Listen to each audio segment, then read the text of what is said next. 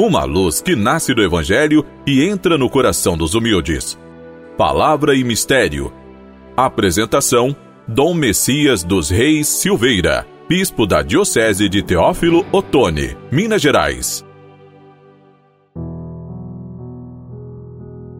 Amado irmão, amada irmã, hoje, dia 22 de fevereiro, quinta-feira, o tema do programa é Tu és Pedro, palavra de Jesus, referindo-se a Pedro quando lhe entrega a missão de conduzir o rebanho. Que o amor de Deus se derrame sobre você no dia de hoje, iluminando seus pensamentos e suas ações. Que a graça do Espírito Santo sustente a sua vida. A Igreja faz hoje uma pausa nas leituras da liturgia quaresmal. Estamos no tempo da quaresma, tempo forte de oração, de jejum, de penitência. Mas hoje faz-se uma pausa nas leituras deste tempo forte da quaresma e celebra a festa que chamamos de Cátedra de São Pedro. É a festa que lembra a escolha de Pedro para ser o primeiro Papa. Jesus o coloca como fundamento firme sobre o qual será edificada a sua igreja. O Evangelho está em Mateus, no capítulo 16, versículos de 13 a 19. O Papa é o sucessor de Pedro. Depois dele vieram outros e outros a oração eucarística primeira, o chamado Cano Romano, traz o nome dos sete primeiros papas. Então, a nossa fé está ligada a esta corrente é, de sucessão ligada a Cristo, porque foi Cristo quem confiou a Pedro esta missão para conduzir a igreja. Jesus questiona os discípulos sobre o que diziam os homens a seu respeito.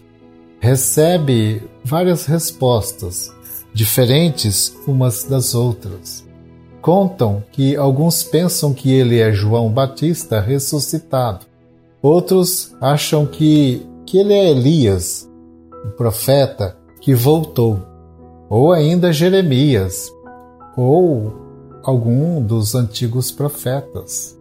É então que Jesus faz uma pergunta muito direta para cada um, porque estas opiniões eles disseram o que as pessoas diziam. Mas Jesus então faz a pergunta direta para cada um: E vós, quem dizeis que eu sou? Pedro, tomando à frente dos outros, responde: Tu és o Cristo, o Filho do Deus vivo. Após o elogio de que isso lhe fora revelado pelo Pai, Pedro escuta de Jesus esta palavra: Tu és Pedro, e sobre esta pedra edificarei a minha igreja, e eu te darei as chaves do reino dos céus. A profissão de fé de Pedro faz com que Jesus não só o felicite, mas lhe confira também uma missão muito especial perante a Igreja, escolhendo para liderar o pequeno grupo de apóstolos e discípulos que levará adiante a mensagem do Evangelho de Jesus. Pedro recebe a incumbência não por seus méritos ou qualidades pessoais, mas porque o Pai Celeste lhe revelou o mistério de reconhecer Jesus como o Messias e Filho de Deus. É pela firmeza da sua profissão de fé que Jesus escolhe Pedro para ser a rocha firme que servirá de alicerce para a comunidade igreja. Jesus faz uma referência em outro evangelho, dizendo que a casa, se construída sobre a rocha firme, ela permanece firme. Se construída sobre areia, ela vai sofrer as ações do tempo da tempestade e vem desmoronar. Então nós temos a certeza, a partir da palavra de Jesus, do que Jesus sondou no coração de Pedro. A igreja está colocada sobre a pedra, tu és pedra, e sobre esta pedra edificarei a minha igreja. É tão forte esta construção sobre a pedra que já passou por muitas dificuldades, muitas tempestades atacaram a igreja, mas ela é obra divina, ela permanece firme. Os papas, não só o Papa Francisco agora, a gente percebe estas perseguições contra ele, mas outros papas também tiveram, Bento XVI. É, é, Paulo VI sofreu muito. Né? Sempre as pessoas é, é, atacam, agridem com palavras, não aceitam, mas ele recebeu as chaves do reino dos céus. Foram dadas por Cristo, entregues por Cristo, e a sua missão é conduzir.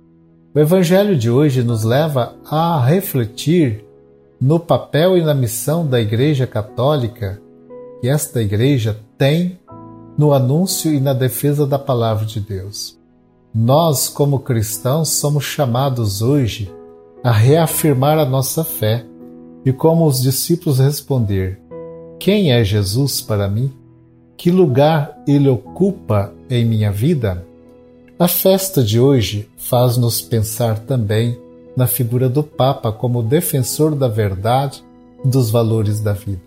O Papa, como sucessor de Pedro, está colocado à frente da Igreja, com a tarefa de animá-la na construção do reino de Deus e na busca constante da salvação. Neste tempo de quaresma que estamos vivendo, Rezemos para que toda a Igreja, juntamente com o nosso Papa Francisco, possa ser fiel à sua missão salvífica.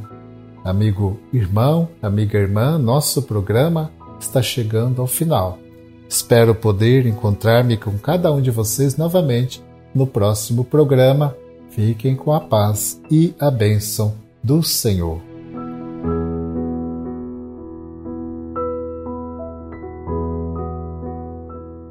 Guardai, ó Deus, o vosso povo que vos implora, dando-lhe a pureza e a formação necessárias, para que, sustentado por vós nesta vida, possa conquistar os bens futuros.